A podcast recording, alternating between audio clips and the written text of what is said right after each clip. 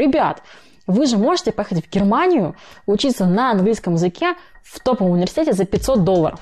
Вообще где-либо в мире это будет дешевле, чем у вас. Потому что на тот момент мы зарабатывали средним студента 1000 долларов, а стоимость получения была 40 долларов. Господи, вы гений, вы просто гений маркетинга. Привет! Это подкаст «Текис. Технари». Каждый понедельник я, Ксения Чебаненко, выкладываю новое интервью из Кремниевой долины. Я разговариваю со стартаперами, ребятами, которые работают в корпорациях технологических и венчурными инвесторами. Давайте знакомиться. Подписывайтесь на этот подкаст, на телеграм-канал, в котором я выкладываю все линки, чтобы увидеть фотографии с бэкстейджа и почитать мои рассуждения о технологиях, можно подписаться на мой инстаграм ksenia.велы. Поехали!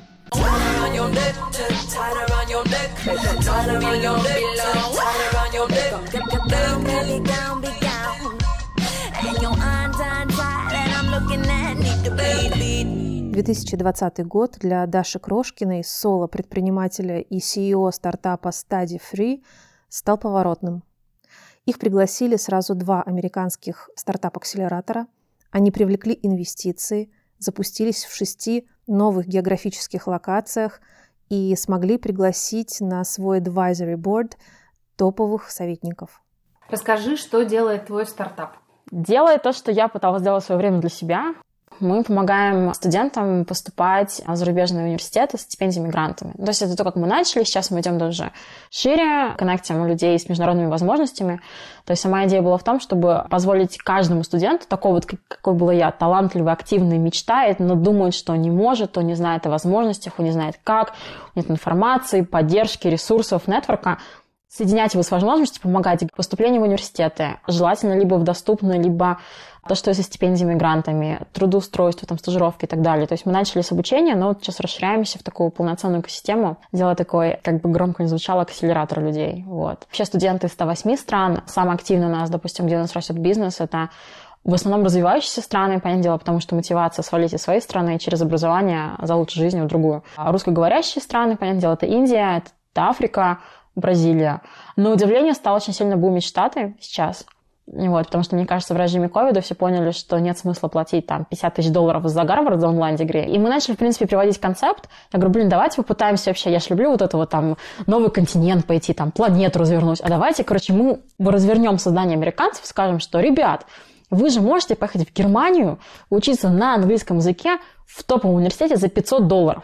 Вообще где-либо в мире это будет дешевле, чем у вас. Если там, возможно, еще идти в Стэнфорд, это make sense, то какой-нибудь Тир-2 университет все равно нужно платить 30 тысяч долларов в год. Им скорее давать концепцию того, что вы можете получить классное международное образование без студенческих кредитов, давая им финансовую свободу дальше. И это очень круто стало расти, прям, прям очень сильно бумит. Два года ты делала в России, собственно, старт и валидировала идею. На каком этапе ты начала подаваться в акселераторы? Ты знаешь, мне кажется, мы практически сразу начали подаваться. Вот. Из серии каждый там опыт тебе чего-то даст. Когда мы первый раз подавались, подавались, мне кажется, в Y у нас в тот момент был там серия посадка тильды. Мы зарабатывали с первого дня, то есть у нас был ручной продукт, вот, и мы зарабатывали, как-то пытались автоматизировать. Короче, мы прям каждые полгода мы подавались, несмотря ни на что. Мы смотрели, мы получали фидбэк, каждый раз проходили все дальше. Знаешь, такое было держать в тонусе. Причем это было очень прикольно. Это, знаешь, такими спринтами по полгода. Ты только прошел, подался, слегка расслабился, опять полтора месяца до подачи. Вот. И какие-то такие, знаешь, метрики доказывать. Поэтому, да, мы, в принципе, мне кажется, суммарно мы за все время у нас было 35 подач. Ого, ничего себе.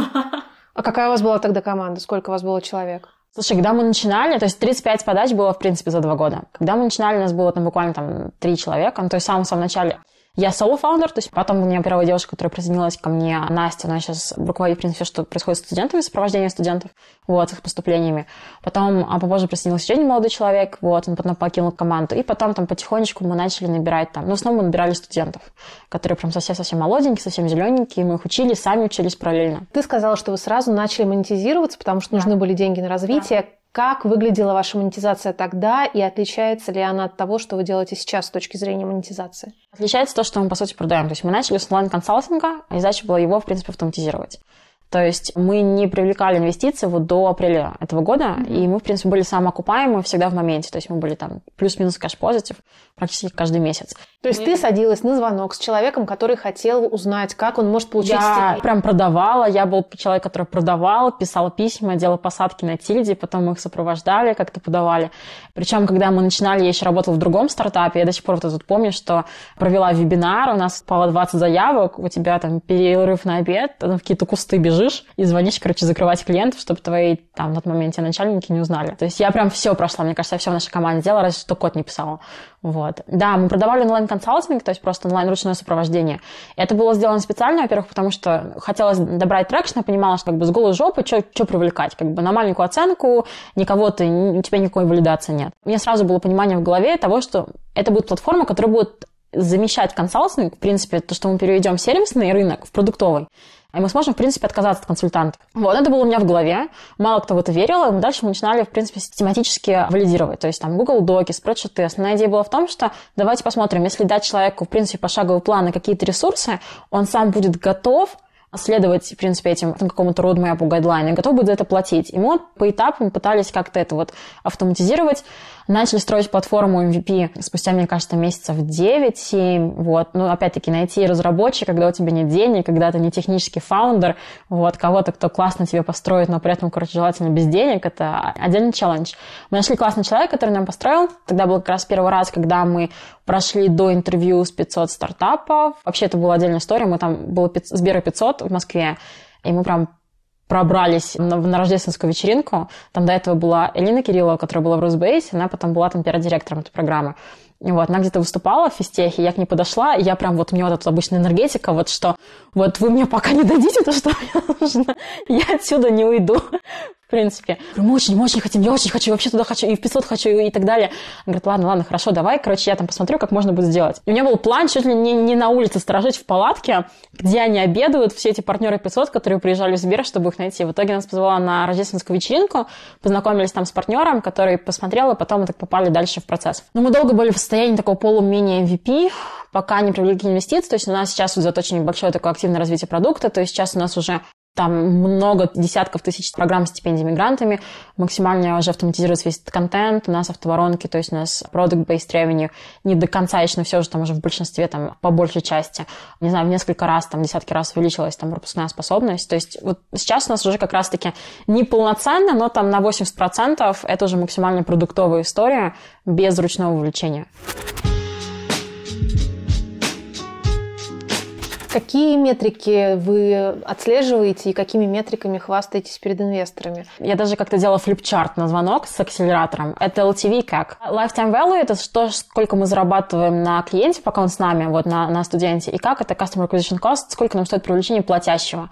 Потому что на тот момент мы зарабатывали средним студента 1000 долларов, а стоимость привлечения была 40 долларов. А, как правило, на рынке считается, что очень круто, когда у тебя то, что ты зарабатываешь как минимум хотя бы в три раза превышает стоимость привлечения, у нас это было 25 раз. Вот. И мы хакнули монетизацию, и мы хакнули монетизацию в B2C, и исторически весь наш рынок считал, что нельзя делать B2C-модель. Все исторически зарабатывали на комиссии с университетов, то есть какой-то минимальный продукт бесплатно для студентов, и получаешь комиссию с универов. Я сказала, мы так делать не будем, пойдем по-другому. И это всегда прям вот, ну... Короче, как только говорите метрики, лицо сразу меняется. Автоматически. Я же про вначале это говорю. Сейчас как у вас так получилось? Мы взяли старые добрые инфо-цыганские, инфобизнесерские автовебинары. Вот. Потому что идея была в том, то, что концепт сложный, очень много нужно объяснять. Очень много людей не знают о том, что такое возможно. То есть у нас получается такой очень multi-stage funnel. И нужно было сначала прям донести до большого количества людей, что вообще такое есть, как-то заронить зерно вообще какой-то мысли, и потом как-то вот прям объяснять, как это работает, какие вообще возможности есть, и как это квалифицировать, и потом закрывать. И мы начали это делать через сначала просто вебинары. Я их там вела там три раза в неделю, потом, когда мы прям оптимизировали э, конверсии на каждом этапе. У меня очень достаточно хорошая энергетика, я вот моя там success story и так далее, я очень хорошо продаю. Ну, то есть, как бы, когда я веду, там, не знаю, в России у нас там 20% конверсии с тех, кто слушает, с тех, кто покупает. То есть там в среднем на рынке, по-моему, типа 3-4, у нас типа 20 было. Вот. И тем самым у нас получалось то, что мы каждый день, у нас стоилось, с того, что это очень востребованная, актуальная тема, стоимость привлечения была низкая, и дальше мы могли так каждый день автоматически конвертировать. Сейчас у нас идет, то есть у нас эти вебинары идут постоянно в автоматическом формате, вот, и у нас сейчас в день идет 150 вебинаров примерно. Они идут на разных языках, в разных там зонах. То же самое работает в Индии, в Африке, в Бразилии, в Штатах. И на самом деле то, что у нас кажется базово, когда я здесь говорю инвесторам, что у нас есть автовебинары, по сути, мы как бы симулируем, господи, вы гений, вы просто гений маркетинга. Кто? То есть какие-то наши такие вот эти вот серые темы. Вот, здесь никто не знает, а мы просто выглядим гуру монетизации и маркетинга. Слушай, как 150 автовебинаров в день делать? Ну, получается, там 2-3, потом начинаешь гнать, в принципе, воронки. У нас в Индии в какой-то момент вебинар начинался каждые 10 минут. Кто-то нужен, чтобы нажать кнопку «Старт»? Или а, нет, это, это, это автоворонка, все идет, это, это автоматизировано. То есть человек а, видит рекламу в Фейсбуке, в Инстаграм, что будет а, вебинар начинаться. Например, начинается завтра. То есть он свайпает, видит там посадку, говорит, что вебинар находится завтра, дальше он регистрируется. Так как это очень много этапов, мы очень много тратим времени на оптимизацию воронки на каждом этапе, чтобы как можно больше людей доходило до вебинара. Дальше можно зарегистрироваться в нашем случае через почту, мессенджеры там и так далее. И там разные сервисы тут куча. То есть у нас прям космолет, а не воронка. Дальше людям приходит оповещение, там, когда будет вебинар, то есть мы их догоняем, они заходят на вебинар. То есть им нужно понимать, что на каждом этапе конверсия ломается. В разных странах по-разному абсолютно идет. И когда, по сути, потом человек заходит на вебинар, и он как бы начинается. Из того, что все равно вопросы часто одни и те же. Вот. Большинство людей как раз-таки думают, что это живой вебинар. Мы в отчетах видим дальше, если какой-то вопрос остался без ответа, дальше мы фоллоуапим, то есть наши менеджеры на самом деле потом прописывают, говорят, что вот мы увидели, что у вас вопрос был не отвечен, поэтому мы вот вам скажем. Но насколько бы казалось тоже, насколько известно, базово и так далее, крайне редко. То есть насколько у нас там уже сотни тысяч лидов в воронке, то есть, мне кажется, там один человек в три месяца скажет, типа, ваш был предзаписан на вебинар. Mm-hmm. Ужас какой. Ну, как бы печально, что так получилось, конечно, но вот Слушай, а какой платформой вы пользуетесь вебинарной, которая позволяет вам ну, вот эту вот всю воронку обеспечивать? Слушай, если делать на Россию, то есть GitKurs, есть Бизон, есть там, по-моему, Вебинару. Мы уже сейчас искали именно международный, потому что нам нужно, чтобы интерфейс был на английском языке, так как мы на многие страны. Плюс мало кто дает там данные. Мы сейчас используем там Everwebinar, а есть еще там Webinar Jam, разные платформы. Дальше нужно посмотреть, как это просто мэчится с разными системами. То есть вы попробовали либо все, либо почти все вебинарные платформы? Да, да. Ну, потому что у нас были свои ограничения. Какого-то долгого момента мы были только на Тильде сайт, и вот только сейчас там переходим. А у нас очень много сервисов, то есть у нас примерно там типа 15 сервисов участвуют в воронке, чтобы как раз-таки догонять, оптимизировать конверсию на каждом этапе. Мало кто дает данные. То есть у нас сейчас у нас большая задача, мы не понимаем, насквозь, что творится в середине воронки, мы не можем прослеживать, потому что мы очень дата-дривен, мы, мы трекаем, стараемся все максимально. Частями пока что вот до сих пор, значит, наша задача, мы прям создаем такой вот аналитический космолет, чтобы вообще понимать все, что, все, что делают студенты, и понимать, как, как лучше с ним работать. Слушай, а давай поговорим об инвестициях. Вы привлекли один раунд, верно? Ну, уже почти два, но второго пока говорим мало. Но мы половину второго уже привлекли, да. Понятно. А когда вы привлекли первый и от кого, и сколько это было? Да, первый раунд инвестиций мы привлекли почти спустя два года, как мы запустили компанию. А, чуть меньше. Мы привлекли 600 тысяч долларов. Это был конец апреля. Вот, у нас не было ни одного ангела. То есть моя цель, задача на том этапе была, я не хочу ни одного русского инвестора, я не хочу ангелов, потому что мы строим максимально международную историю, особенно на первом раунде, на первом раунде инвестиций хочу, чтобы было максимально чистая вот такая вот история в плане, вот, не знаю, там, ну, не репутация, есть отлично русские фонды, вот, замечательные, но вот чтобы максимально не было никакой тени сомнения, потому что нужно валидировать, что ты международный. Команда русская, а выручка тогда еще была в основном из России, поэтому у нас был фонд Акробейтер, это из Нидерландов, вот, это венчурный фонд, то есть э, нам нужно пройти прям через все стадии дьюдила замечательные, вот. Это было два акселератора, которые также в нас положили деньги. Да, вру, ладно, был один ангел, который наш адвайзер, он просто положил маленький чек. И был еще Seed Stars, это мы выиграли глобальный конкурс стартапов. На тот момент, когда мы выиграли 500 тысяч, там были инвестиции до 500 тысяч долларов. Мы вообще планировали закрывать 500, и у нас уже был раунд. И у нас получилось неожиданно, типа, double booking. Вот. И мы них взяли только на тот момент кусочек, по той оценке, и они потом как раз-таки доинвестируют дальше. И сейчас вы работаете над сбором второго раунда, и да. это будет уже что? Это будет уже сид? Да, да, у нас большой seed получается. Вот. Мы уже закрыли половину. То есть мы, в принципе, планировали так делать. Мы закрываем маленькую часть, ну, как бы половину, условно, часть, которую мы закрыли, на самом деле, там недели за 2-3 достаточно быстро. Вот. Но сейчас, потому что было конец года, мы взяли небольшую паузу, чтобы подбить, да, все, что нам нужно. И я, на самом деле, просто, я физически устала от фандрейза. То есть это было под конец акселератора, я поняла, что я финальную не вывезу. То есть мы могли закрыть весь раунд сразу, но у меня как раз-таки, опять-таки, моя хотелка. Я хочу пытаться максимально дожать Tier 1 американский фонд, который будет лидом в этом раунде, потому что это, опять-таки, даст большой credibility на внутреннем рынке, на американском, и очень сильно упростит жизнь для раунда А. а с американскими фондами мы мало выстраивали отношения до этого, поэтому всегда занимает какое-то время. Я поняла, что в тот момент я не вывезу. Я уже на полу это вывозила, мне кажется, закрывала. Поэтому я говорю, короче, половину а я прихожу в себя, мы латаем все, что там было, вот housekeeping делаем после акселераторов, и в Q1 возобновляем. Все контакты с инвесторами – это контакты, которые принесли акселераторы? Да, в основном, но не напрямую. То есть акселераторы себя более чем окупили? В нашем случае, да, полностью. То есть это очень многие меня спрашивают, почему было два акселератора, это же дорого и так далее. Вот. А Расскажи, почему было два акселератора, как так получилось и как ты это пережила? Почему два акселератора? Сложно рассказать. В основном чуйка, как бы это странно звучало. Ну, мне кажется, что нужно всегда слушать свою интуицию, вот эту вот gut feeling, которая очень важна. И нам как-то один ментор сказал очень хорошую фразу «Your intuition should drive your direction, but data should drive your execution». Что вы должны всегда полагаться на свою вот, интуицию вот, в плане направления того, что вам делать. Но вот конкретно как и что и каким образом – это дата. Это, в принципе, так, как я ко всему подхожу. Когда мы прошли в два акселератора, это было «ну, то у нас никого», я уже говорила, что я, в принципе, больше подаваться не буду, мне это достало, ну нафиг, у нас американского рынка нет, опять по 150 раз выглядеть тем самым розовым слоном непонятным, все, не буду, короче, строим бизнес, достали. Я даже не подавала заявки. У нас просто нетворк так как бы саккумулировал в какой-то момент, что мы сделали интро на двух управляющих директоров. Я пообщалась с одним, пообщалась с другим. Мне говорят, типа, серия «Прилетай на...» Это было прямо перед ковидом. «Прилетай на интервью, сто процентов нужно лететь». Я такая сижу, я не хочу лететь.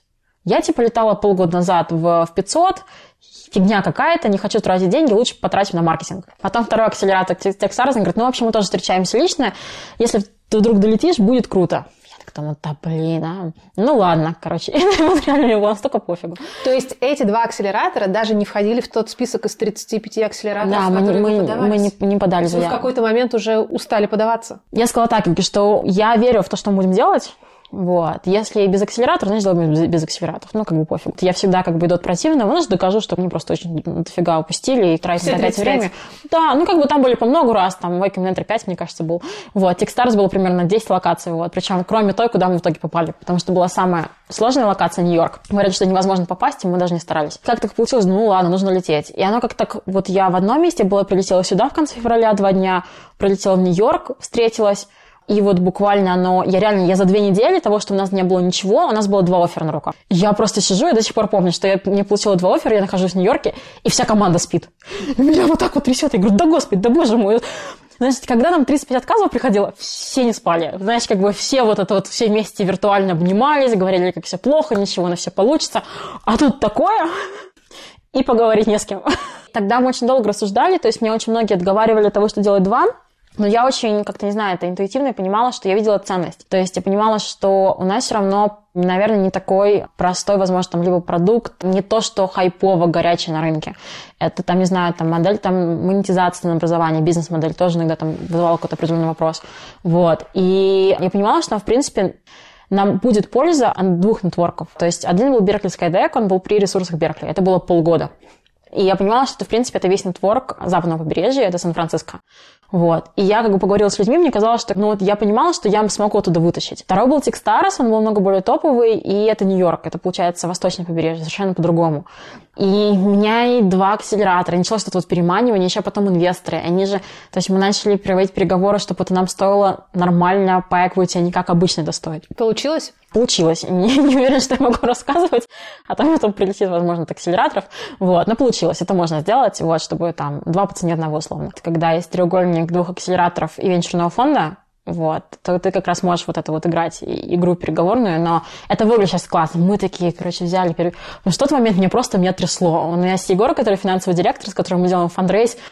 Я такой, ну, нафиг пошлют. Такой, дай, я говорю, точно даем, даем. Я говорю, нас точно пошлют. И в таком, знаешь, как бы, а в таком состоянии это было три недели переговоров, но в итоге мы смогли Я, сложно сказать, то есть это было больше, наверное, какой-то вот, я понимала, я чувствовала какие-то моменты, что нам это точно поможет, и это сто процентов было правильно, потому что Беркли шел полгода, и это как раз-таки помогло нам немножко, знаешь, так разогреваться, то есть начался в апреле, закончился в сентябре. Там как раз был доступ к университетам, мы, мы начинали потихонечку тестировать разные гипотезы, и они очень классно, не помягче, вот, они очень круто подходят тем, у кого очень сложные продукты, технически сложные бизнес-модели, потому что у них прям очень много ресурсов. И у нас был очень, крутый ментор. Один из них был Head of Customer Success и Acquisition в Pinterest, вот, который сейчас наш адвайзер на борду. И он нам супер помогал. То есть мы там каждую неделю с ним общались. И наша задача была на время акселераторов. Это же я очень просто упертый человек. Вот если я верю, что то есть у меня чуйка, все, это вот, вот, вот бесполезняк. Вот, вот пытаться как-то развернуть, это нет. Это вот против танка не попрешь, абсолютно без шансов. И наша цель была на два акселератора завалидировать то, что вы можете масштабироваться на зарубежном рынке. То есть на предыдущем раунде у нас были основные ред флаги, и это говорит, ну вот покажите, что вы можете хорошо расти. Я говорю, нужно валидировать. Он говорит, выбери один рынок. Я говорю, не могу. Вот мне для принятия решения, хотя я супер быстро принимаю решения, я говорю, мне недостаточно информации, потому что есть особенности здесь, есть особенности там, есть особенности в том рынке. Я говорю, я не верю достаточно в один рынок, чтобы поставить все на кон в один, и если не вылетит, то что? Поэтому мы взяли шесть рынков, шесть стран. То, что я потом подыхала, это поняла, что итог моего выбора. То есть как бы два акселератора, шесть стран за четыре месяца. Я верила, что, в принципе, мы сможем это сделать, и вот началась эта работа. И мне кажется, нам как раз на первые тесты, на какие-то, знаешь, там, customer development, там, на интервью и так далее. Мы как раз раскачки, мне кажется, прошли вот месяца, наверное, два, два с половиной, и к моменту, как начался Techstars, начался посередине, мы как раз вот, вот такого потихоньку-потихоньку вот мы начали в такую кривую, э, начали выходить в плане продаж зарубежного роста, и там прям бабух.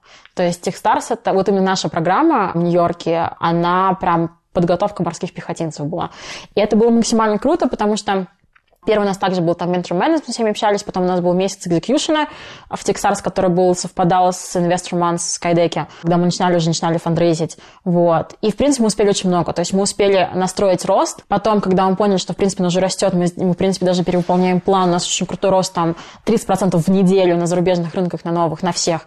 Что следующее? Мы успели сделать и пересмотреть бизнес-модель ценообразования. У нас была one-time payment, что, в принципе, тоже очень хорошо. Мы перешли на subscription, мы завалидировали, нашли формат и вообще перешли на подписочную модель. Мы начали с харингом и в итоге закончили фандрейзом. То есть за счет этого мы успели, мне кажется, сделать максимальную ценность того, что, в принципе, можно было быть. И за счет того, что мы были на этапе роста, она позволила максимальное вообще количество ресурсов хватить не знаю, партнерство с университетами, с компаниями, там, студенты, выходы на 7 там, стран, бизнес-модели, фандрейз. Фандрейз тоже у них очень разные стратегии. То есть, мне кажется, здесь стратегия в целом, ты хайпаешь на, на оценку, поднимаешь оценку, идешь за большими игроками, допустим, на восточном побережье по-другому. То есть, скорее, ты итеративно собираешь маленькими чеками от большого количества ангелов, так вот набираешь, и там говорят тебе одно, тут говорят другое, тебя это, конечно, разрывает, но в итоге ты можешь найти тот формат, как тебе удобно. Я понимаю, что сейчас на свой плане очень крутые инвесторы. Очень многие из них, они больше раунд А, но как бы я уверена, что если мы продолжим так, как мы продолжим, то дальше просто мы регулярно высылаем всем апдейты, они видят, как растет наша выручка вот так. Это было очень круто. И я вообще ни разу не жалею, что мы сделали два. Это было идеально. Мне кажется, если это было бы меньше, мы бы очень много упустили, и это потом вот это упущение пошло бы вот, вот знаешь, как снежный ком. Когда у тебя закончился второй, последний акселератор? 15 октября. Ты хорошо помнишь этот день? Какие у тебя чувства были? Сложно ощущать прям конец акселератора онлайн, потому что у тебя есть прям запись демо-дня, который идет, запись твоего пича. И мне кажется, в какой момент, когда ты прям записываешь его за несколько дней до окончания, ты понимаешь, что все, как бы все эти метрики, которые ты мог сделать, они все, они в этом видео, они навсегда останутся на сайте. Дальше рыпаться уже как бы, ну, смысла нет. И вот нет было вот этого вот эмоционального, мне кажется, пика, как обычно бывает в акселераторе, когда демо-день, потому что это идет онлайн-трансляция. Но в нашем случае так получилось, что у нас очень резко, у нас был демо-день Techstars, ну, трансляция, вот, то есть я вот это все записала, я была в Нью-Йорке, у нас была трансляция, мы в этот же день подписали все документы на инвестиции, на новый раунд, и в этот день мы подписали двух новых адвайзеров, которые я очень хотела. То есть у нас вся кульминация, она завершилась в один день. Мне очень тяжело, я человек, который постоянно бежит куда-то, мне очень тяжело как бы appreciate the moments. Я такая как бы села, у меня такая была фрустрация, так думаю, прикольно. Такой, знаешь, ну, то есть мне сложно прямо так радоваться в месте, когда мы, ну, типа, я так выдохнула, помню, сидела в Европе, в Нью-Йорке, вышла за кофе, выдохнула, такая села. Так, что дальше? Такая, хайринг, поехали. то есть, знаешь, прям на следующий день я, короче, свалилась с температурой. Мне кажется, у меня организм, знаешь, есть в системе в, ней, в ноутбуке принудительная перезагрузка. Говорит, короче, ты достала, просто безумная женщина, и меня прям начала прям с утра просыпать, меня как-то колотит, и у меня все, у меня температура под 40, и меня прям, прям ломало сутки, и потом просыпаюсь как новенькая. Мне, видимо, нужно было все вот это напряжение, стресс, которое было в организме, просто вот как-то вот выпустить. Но, ну да, это было... У меня потом было очень странные две недели. Знаешь, есть такой мем известный, где Квентин Тарантино ходит как будто по советской квартире. Вот это было я. И знаешь, у меня резко все закончилось, у меня больше нет звонков с инвесторами, у меня больше нет акселератора, а команда привыкла в целом более-менее без меня. Я говорю, ребят, давайте я прозвонюсь. Такая, не-не-не, я так устала, не, давай не надо. Я просыпаюсь такая, а что делать-то? Ну, то есть я реально, меня было такой frustration, потому что я, а в чем моя ценность сейчас, в чем теперь моя... То есть я понимала, что сейчас мы выходим в новый этап развития, и нужно понять, и моя роль как SEO, как фаундер, тоже должна эволюционировать в новом витке роста. Вот, нужно было понимать, что вот именно что делать. И вот эти вот две недели были немножко странные. Чего тебе это стоило? Mm. Как ты организовывала вообще свою жизнь, чтобы mm. это все успевать? И чем ты в итоге вложилась лично? Да, это вот есть пост, я написала в Фейсбуке, который очень срезонировал. Потом была статья в которая вчера же, по только вышла. Было очень тяжело. Я, мне кажется, просто себя вот до днища просто отдала туда. То есть меня очень сильно прилетело здоровье. То есть я не выгорела эмоционально, хотя мне было эмоционально очень тяжело. Но вот физически я себя просто довела, мне кажется, до максимальной степени истощения. Потому что я приехала в Штаты, я успела вот во время там пандемии, пока Тогда еще никто не знал, что можно переехать, я все-таки сюда переехала. То, кстати, с визой было. Ты приехала на Б? Да, и на бэшке. Это было то, когда никто не знал, что это можно сделать. Вот, я реально просто съехала с квартиры, забрала манатки. Я говорю, ну, короче, я либо вернусь через 4 часа, либо как бы не вернусь, там, наверное, через год. Я просто морда тяпкой, вот, прошла через паспортный контроль. Сначала как бы это было на посадку. Я прям купила, причем на сайте билет. Он говорит, вам куда? Я говорю, мне надо по работе, на это, на паспортное. Мне надо. Ну, там как бы ковид, я говорю, знаю, мне надо. И как-то вот, мне кажется, у меня просто такое вот лицо было, как всегда, мне надо, и все, короче, ребят, просто отойдите. То есть я приехала, новая еда, новая разница во времени, сразу нагрузка, у меня, причем там, мне кажется, через недельку приехало два человека, текущий тот CTO и девушка, которая должна была стать head of маркетинг, там по своим причинам сказали, что мы уходим. И у тебя два акселератора, джун команда остается, вот, вообще потом фанрейс, а у тебя сетевок выходит. Это очень сильно эмоционально добило. Вот, то есть как бы такое ощущение, что ты, у тебя абсолютно нет поддержки. Ну, как бы я и так соло-фаундер, и очень это одинокое чувство. Вот. Особенно, мне кажется, когда ты девушка, которой нужна поддержка, особенно, в принципе, когда у тебя вообще нет партнера ни в бизнесе, ни в жизни. Вот. Это ощущение того, что у тебя, в принципе, нет безопасности, как-либо расслабиться, что тебя в любой момент может снести и должен максимально держаться, оно очень сильно, вот особенно как бы ты только мог положиться на каких-то людей, вот, и это все ушло, как нога из-под почвы. Нужно было собраться, то есть, понятное дело, что сейчас команда крутая, все, все мы это сделали, но начиналось очень тяжело. Ну, то есть, суммарно, мне кажется, все вот это вот снежным комом на, навалилось, я не могла распределить свой день, то есть я вставала, мне было 15 минут с утра, я сразу шла в звонки, не успевала есть, я там жила только на кофе, меня было 10 часов звонков без перерыва, то есть я там не двигалась, не видела практически солнечного света. И в итоге все это было к тому, что у меня вот на момент того, как начался Techstars, а он прям сразу было видно, как он жесткий, что типа там, не дай бог, ты не ответишь, не дай бог, ты что-либо не сделаешь. И я прям реально среди ночи просыпалась с паническими атаками. Ну, то есть я, мне, мне прям сердце колотилось, вот я там Ору купила, мне говорила, что у меня во сне пульс был 120. Я резко набрала вес, то есть я набрала, мне кажется, суммарно даже за время этого там 11 килограмм, причем в моменте просто. И даже потом разговаривала с психотерапевтом, оказывается, там психосоматика определенно для этого. Вот. Там Защиты. Да, да, это знаешь, что, во-первых, защита, во-вторых, того, что у тебя у меня было ощущение того, что меня сносят, как я описывала, такое ощущение было, ты идешь по обрыву, такое ощущение, что тебя сейчас снесет просто ветром, вот, тебе не на что опереться, на тебя огромный груз, вот как, вы знаешь, как команда, и тебе нужно еще идти вот так вот под наклоном. И вот, чтобы тебя не снесло, тебе нужно много больше основы, вот. И когда тебя раздирают на куски, тебе хочется, чтобы тебе было больше, чтобы тебя не раздирали. То же самое пробиваться. И вот меня прям, серьезно, я прям набрала, короче, весь вот у меня вот спина стала на 10 сантиметров больше, там руки и так далее. Прям вот все то, что мне нужно было, чтобы вот такая была прям основа ледокола Петрович, знаешь для прохождения двух акселераторов. Пищеварение то же самое. Просто я нереально, мне кажется, на зеленых смузи жила. Оказывается, тоже есть психосоматика, когда у тебя слишком много, то, что ты не можешь прям переварить это психологически, эмоционально, физически, это тоже начинает ломаться. Потом как-то, видимо, не хватало из-за этого кислорода, стали прям суставы все болеть. Ну, короче, прям все я прям понимаю, что я не узнаю, я не чувствую свое тело, у меня нет коннекта, оно как-то, оно плохо выглядит, я плохо выгляжу. Мне кажется, самая сложная часть, которую до сих пор я не могу разрешить, это вот, вот эта вот часть коммуникации, когда я просыпаюсь, а, я знаю, что мне нельзя с телефон смотреть, но вот у меня до сих пор я не могу за это зафиксить. Я просыпаюсь, у меня сразу такая паника, а вдруг что произошло? пока я спала. Вот. И я только открываю глаза и сразу в мессенджеры. А там мне суммарно типа 700, 800, даже 1000 сообщений там в разных чатах и так далее, обсуждения. У меня сразу начинается вот это вот anxiety набираться. Дальше как-то пытаюсь как-то успеть ответить. У меня, как правило, там 30 минут есть что-то успеть сделать. И дальше начинаются звонки потоком. Сейчас много звонков с командой, потому что мы растим команду и много очень внутренних процессов. Тогда это были акселераторы, инвесторы, менторы. И, и успеть как-то с командой. Я просто вижу, как параллельно люди понимают, что пока они не спят, а у них ночь, вот так вот прям пикают, пикают ответ, такие, Даш, Даш, Даш, ответь, Даш, ответь. И все, видимо, кажется, только они меня спрашивают.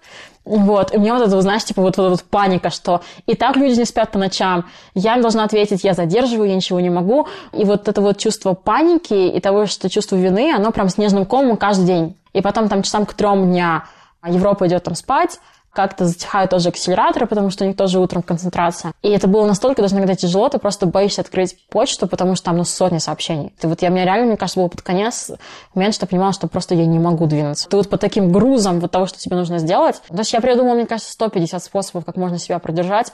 Питание, дыхательные практики, три горсти витаминов по утрам, специальные там тренировки, чтобы у меня это было только 30 минут в день, но максимально себя поддерживать. Вот там тяжелое одеяло и так далее. Ну, то есть, чтобы как-то намахать свой мозг, чтобы он понял, что, в принципе, он может продержаться. Если я там от космоса питаюсь, и, в принципе, мне очень, ну, у меня никогда не было выгорания, вот именно эмоционального, то команда, в принципе, не я, я понимала, что многим а, членам команды было очень тяжело. Нужно понять, в каком состоянии, как вот прощупать, посмотреть, вот, вроде бы все хорошо, вот, есть некоторые люди, которым нужно насильно отправить отдыхать, вот, это да, над этим работаем. Ну да, сейчас новый виток идет. Когда мы запускаем что-либо новое, либо нам приходит новый человек, возможно, того, что я достаточно человек, который я много контролирую в плане того, что мне нужно понимать, что происходит. Поэтому мы сейчас начинаем очень много параллельных процессов, которые идут там. Внутренний продукт устраиваем, аналитику, вот так продукт запускаем параллельно несколько направлений. Очень много людей присоединяется, очень топовых людей. Допустим, к нам присоединилась Диана Котоева, она автор книги «Get сервис со смыслом». Вот, тоже привлекла, допустим, привела с собой нового человека, очень классного, крутого специалиста.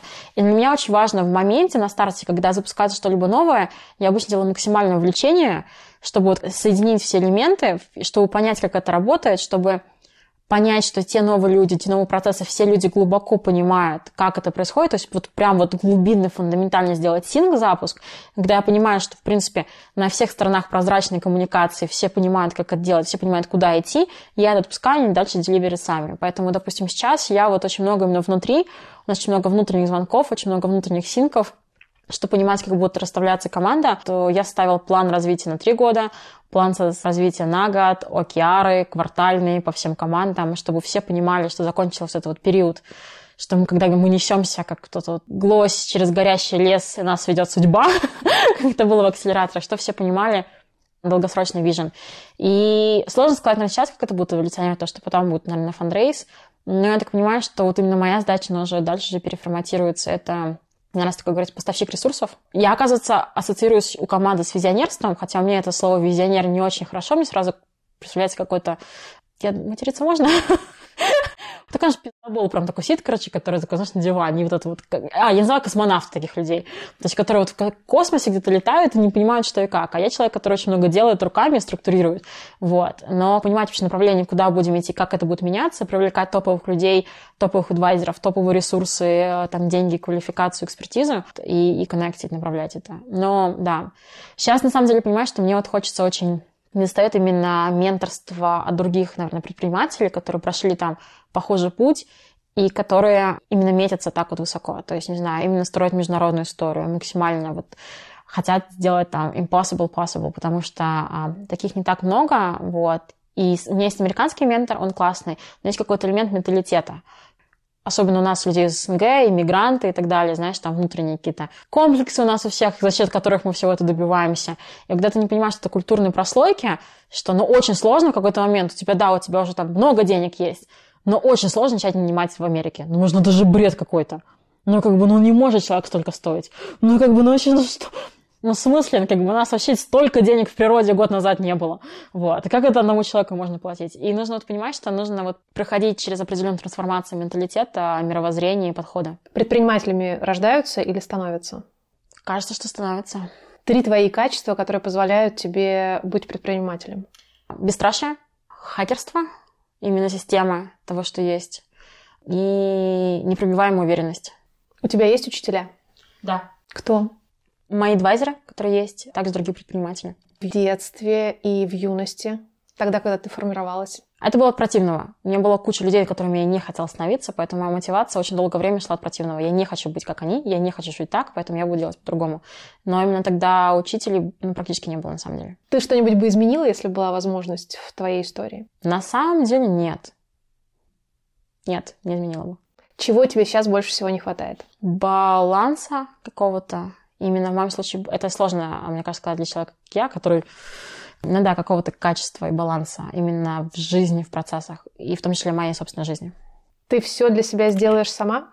Я всегда считала, что да, но сейчас я хочу думать, что я не обязана все делать сама. Но, в принципе, а если понадобится, да, сто процентов.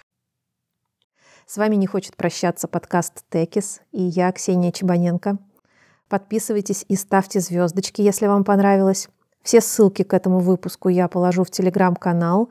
Ссылка на него в подписи к этому выпуску, добавляйтесь в Инстаграм kсения.велы. Там я делаю ежедневную рубрику «Утро долины».